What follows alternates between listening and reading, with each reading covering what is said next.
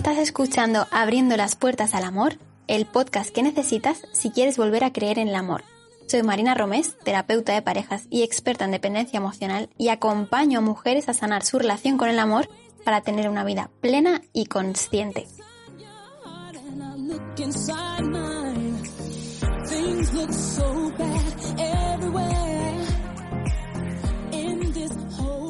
Hola de nuevo, ¿cómo te ha ido esta semana? Si estás conmigo escuchando esto, sabrás que llevamos cuatro episodios bastante heavy y que espero que te estén sirviendo y ayudándote a abrir los ojos y a tomar conciencia de las situaciones que has vivido. Simplemente tomar conciencia ya es el inicio de un camino hacia la transformación que nunca va a parar. Si te pido que no te quedes en buscar de quién fue la culpa o en pensar eso lo podría haber hecho de otra manera. Está muy bien asumir responsabilidades, de esto vamos a hablar hoy, pero no hace falta ser tu peor enemiga o buscar a quién cargar el muerto, esto no tiene nada de responsable. En este episodio número 5 de Abriendo las Puertas al Amor, te quiero contar otro aspecto de la codependencia. Ya sabes que prefiero hacer episodios cortitos que puedas escuchar en cualquier rato que tengas, por lo que he elegido dividirlo en dos y además de que el contenido, bueno, es fuertecito, ¿no? Hoy vamos a hablar de dos roles más que no son intercambiables y que tienen las personas que están en relaciones de codependencia. Si recuerdas, en el episodio número 4 hablamos de la diferencia entre dependencia y codependencia es cuando aparece la figura del salvador, que va a necesitar una víctima para ser el salvador y que de vez en cuando se van a intercambiar estos roles pasando a verdugos o a víctimas, según el punto en el que estés.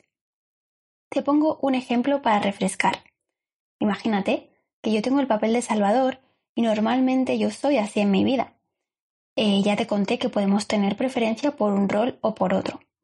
Entonces, con ese papel de querer arreglar la vida a todo el mundo, cojo, un día me canso y le digo a mi pareja, mira, no puedo más con tu actitud, no me estás haciendo caso, no te esfuerzas por hacer lo que te pido, yo necesito más. Como puedes notar, esto de Salvador no tiene nada, porque he pasado al rol de verdugo. ¿Qué va a hacer la víctima? Bueno, pues mi pareja me respondería y me diría, tienes razón, no te preocupes, voy a cambiar, yo me voy a encargar de la situación, ahora voy a cuidar de ti, esto se ha acabado. Ya no está en el rol de víctima, sino que está en el rol de salvador. Y así es como se intercambian estos papeles. Obviamente esta tendencia se va a terminar y van a volver al papel inicial que tenían. Si yo era salvadora, volveré a ser salvadora y si mi pareja era víctima, pues volverá a su papel de víctima. Las parejas en las que se hayan rasgos de dependencia no tienen por qué tener codependencia, pero siempre que haya un salvador, va a haber dependencia sí o sí, además de la codependencia. Lo que te quería contar en este episodio número 5 es que la codependencia viene reflejada por un patrón del comportamiento de la infancia. Es decir, yo en mi infancia, como una niña que era, yo necesitaba a mis cuidadores para crecer, para comer, para ir al cole, para vestirme, para hacer los deberes, para ducharme. Necesidad pura y dura. Ahora, ¿qué pasa cuando esas necesidades no se han resuelto como yo esperaba? Lo voy a proyectar en mi edad adulta y ¿con quién lo voy a hacer? Pues con las personas que más tenga cerca. Si tengo pareja con pareja, si tengo hijos con los hijos.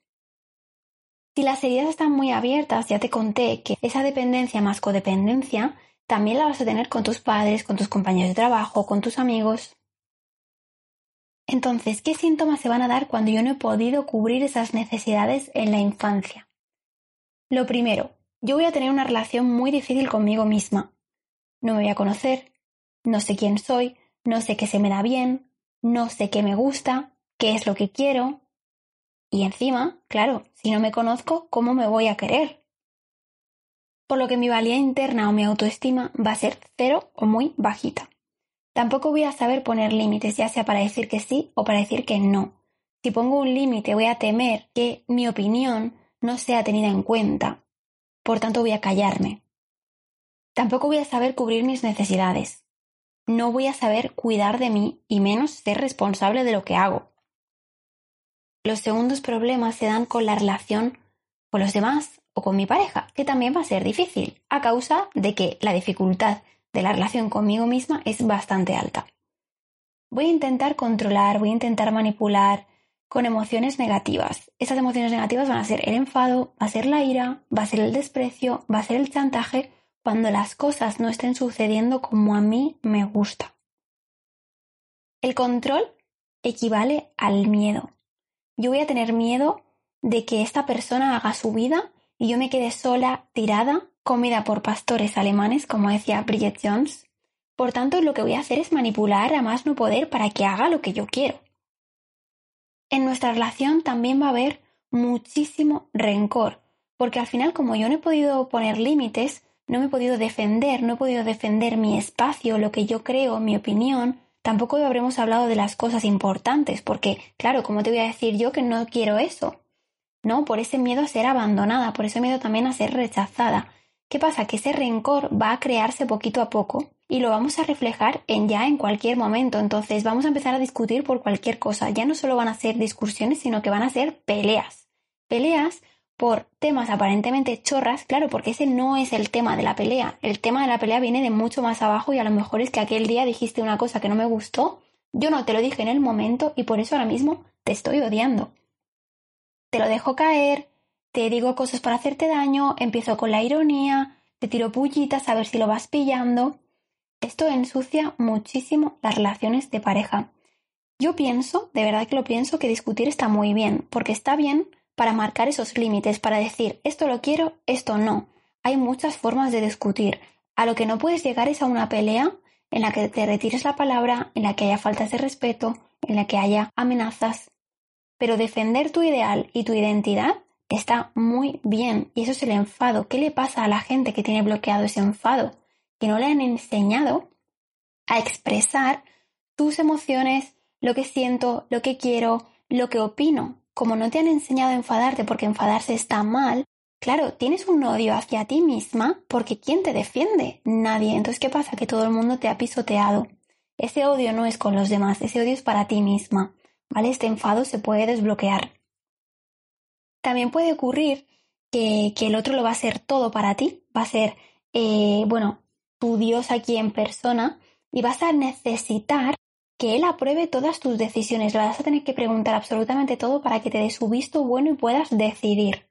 O el caso contrario, tú vas a querer imponerte a tu pareja, eh, siendo su Dios aquí en la tierra, fomentando, por supuesto, tu falsa alta autoestima y no sé si te sonará esta frase, yo lamentablemente he escuchado muchísimo, que es, déjame a mí hacer esto que tú no sabes.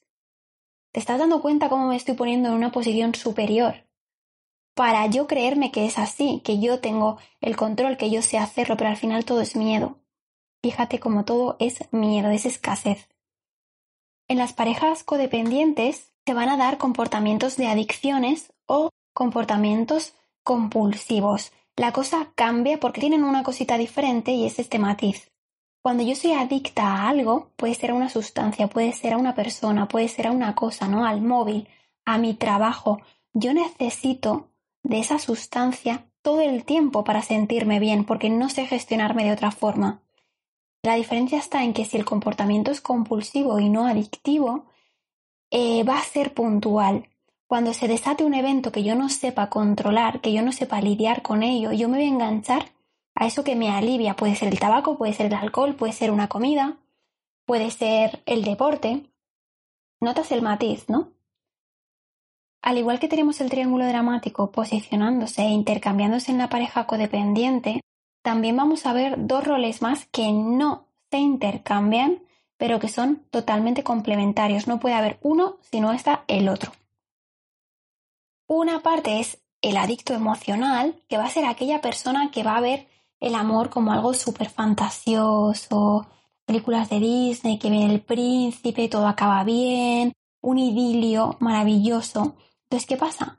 Que a la mínima discusión, a la mínima pelea que se produzca o inconveniente, para esta persona va a pensar que es el fin de su relación y va a ser un auténtico drama. Se sienten también muy atraídos por personas con poder, ¿A qué me refiero poder? No es ya solo económico, ¿no? Sino es cómo te relacionas con los otros, si son personas carismáticas, cómo resuelven sus conflictos, cómo toman el mando en las situaciones. ¿Te está recordando algo? Suelen estar en ese papel de víctima, ¿vale? Por eso les llaman la atención esas personas que están siempre rodeadas de gente, que parece que tienen un brillo como especial, ¿no? Según va a ir avanzando la relación, cada vez va a ir necesitando más y más al otro, porque claro, no piensan que pueden sobrevivir por sí mismas.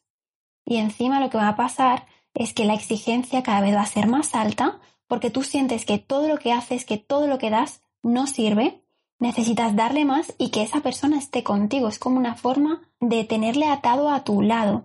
¿no? Va a haber un gran desequilibrio entre lo que das y lo que recibes y eso va a ocasionar comportamientos de ira, pensamientos obsesivos, muchísimo enfado. Van a empezar a liberar unas estrategias, que ya hemos hablado de ellas, maravillosas y estupendas de manipulación para recuperar a su pareja. Y a su vez, como la pareja es complementaria, ¿qué es lo que va a hacer? Alejarse más y más. Entonces, tenemos el adicto emocional que cada vez necesita más a su pareja y se lo dice, se lo exige y cuando no lo tiene se enfada y lía unas que alucinas. Y cuando la pareja complementaria está en esa situación que se le acaba el aire, que se asfixia, ¿qué hace? Se va. ¿Vale? Entonces el bucle te puedes imaginar cómo se pone esto, ¿no? De esas estrategias, te decía que ya las habíamos hablado. Te quiero recordar algunas sin juzgar, por favor, porque son fuertes, pero pueden ser desde inventarte que estás mala, malísima, hasta llegar a somatizarlo en el cuerpo, ya te lo dije, yo he visto casos así, para que tu pareja pues no se vaya con sus amigos de fiesta, ¿no? Y se quede a cuidarte. Puedes llegar a inventar un embarazo, fingir un ataque de ansiedad o que te dé realmente un ataque de ansiedad. Como te decía, por favor, no entres a juzgar esto, no pongas tampoco mala cara cuando lo escuches porque se trata de una compulsión. La persona se siente en auténtico peligro de abandono y lo que va a hacer es desplegar todo su armamento para que esto no ocurra. Es muy duro reconocer esto. Los expertos dicen que las heridas que están presentes en el adicto emocional son la de abandono, que es la que acabamos de ver, también la de rechazo, la de injusticia y la de traición. La segunda parte de la relación se va a componer por el evitador emocional. Son esas personas que no van a querer entrar en contacto con su mundo emocional son personas que ante situaciones que se les escapen de las manos y de su control, por miedo absoluto, van a huir. Entonces, no les va a traer ese poder que veíamos anteriormente en la pareja, sino todo lo contrario, les va a traer su vulnerabilidad, el ay, pobrecito que no puede hacerlo solo. Venga, yo te ayudo. ¿A quién estás viendo en esta frase? Es el Salvador, Efectivamente, a este evitador emocional le van a poner las situaciones de conquista, de seducción, porque le va a subir falsamente la autoestima. Entonces, ¿qué va a pasar? Que cuando ya lleva un tiempo estable en su relación de pareja, de pronto va a parecer que se aburre, se aleja, ya no quiere estar en esa relación porque necesita conquistar de nuevo a otras personas, porque ya su pareja ya no la tiene que conquistar, ya sabe que está ahí y encima le está asfixiando con la necesidad de venga más compromiso, venga más relación, venga más juntos. Entonces su herida le está diciendo no, no, no, no, no. Cuanto más te acerques, más daño te pueden hacer. Por tanto, huyen, se alejan, em, de pronto a lo mejor se meten en otras relaciones o empiezan a fantasear con la idea de dejar la relación, de coquetear y de seducir a otras personas, ¿vale? el control de su pareja, como te decía, va a hacer que cada vez se aleje más y más. Entonces, el circo que aquí tenemos montado de sufrimiento y de maltrato es tremendo. Uno por un lado exigiéndole que esté más y el otro por el otro lado cada vez alejándose más. Cuando su pareja adicta emocional va a asumir el rol de verdugo porque se ha cansado de que pase de él y de esa libertad que le está exigiendo, dice que ya basta, ¿no? que le va a dejar, que se va a ir de la relación, el evitador lo que va a hacer es volver a la fase de seducción y de reconquista, pero con su pareja. ¿Vale? Entonces, aquí vamos a ver este ciclo muy habitual eh, de altibajos, ¿vale? De estar muchas veces mal y ahora de repente estamos otra vez hiper enamorados, esto se puede observar eh, fácilmente a la mínima que observes un poco. Los expertos dicen que las heridas de este evitador van a ser las de rechazo, la de humillación, la de abandono e injusticia. Fíjate qué interesante esto, que es que al final el uno al otro se están necesitando y no pueden dejar la relación, cada uno, aparte de por la dependencia tan clara que hay, porque las heridas se están identificando de forma complementaria.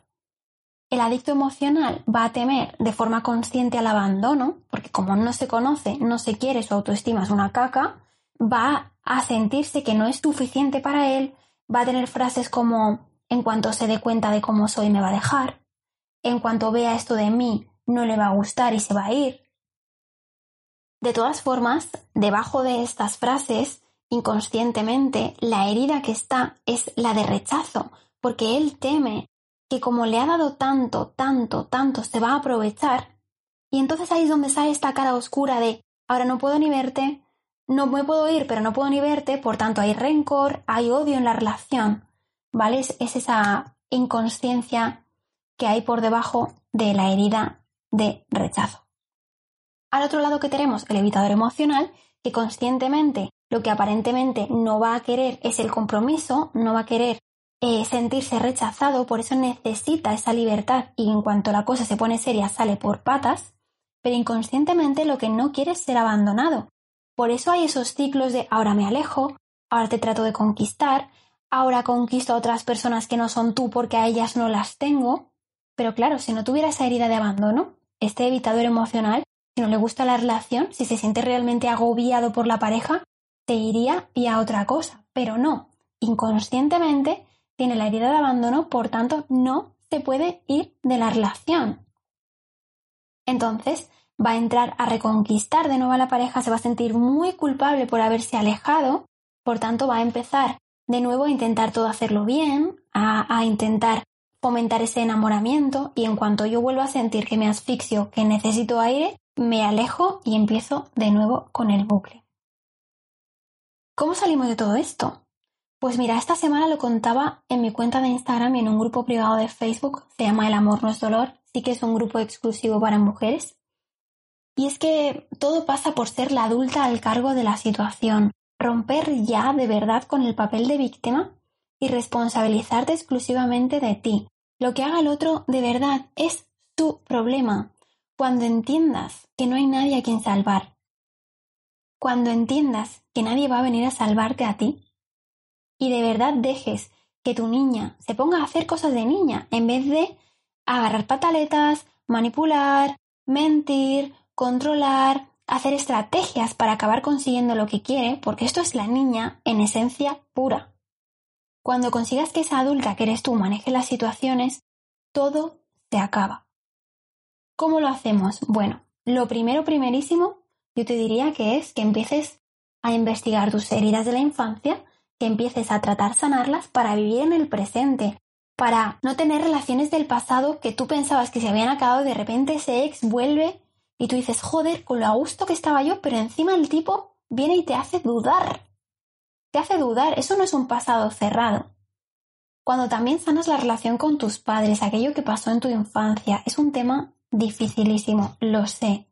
La única forma de trabajarlo es la conexión emocional con tu dolor. De verdad.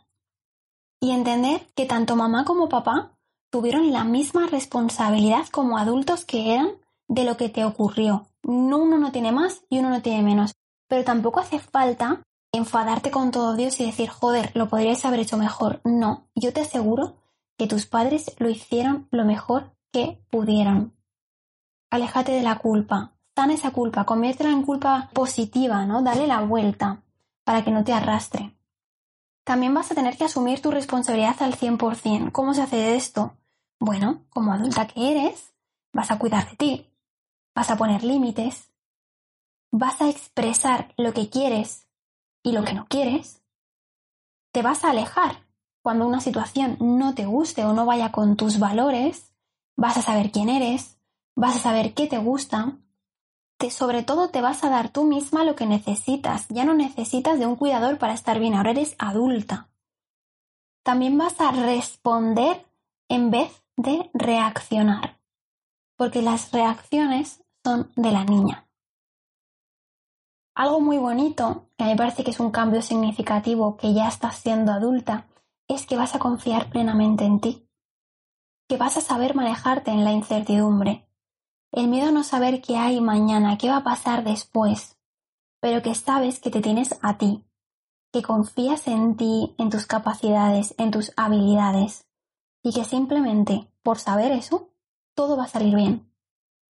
Cuando tú tengas la certeza de que cuando te caigas te vas a levantar, es asumir tu responsabilidad, es ser adulta. Y aquí, de verdad, que empiezan a notarse esos cambios en el afuera. ¿Por qué? Porque tu relación contigo es totalmente diferente.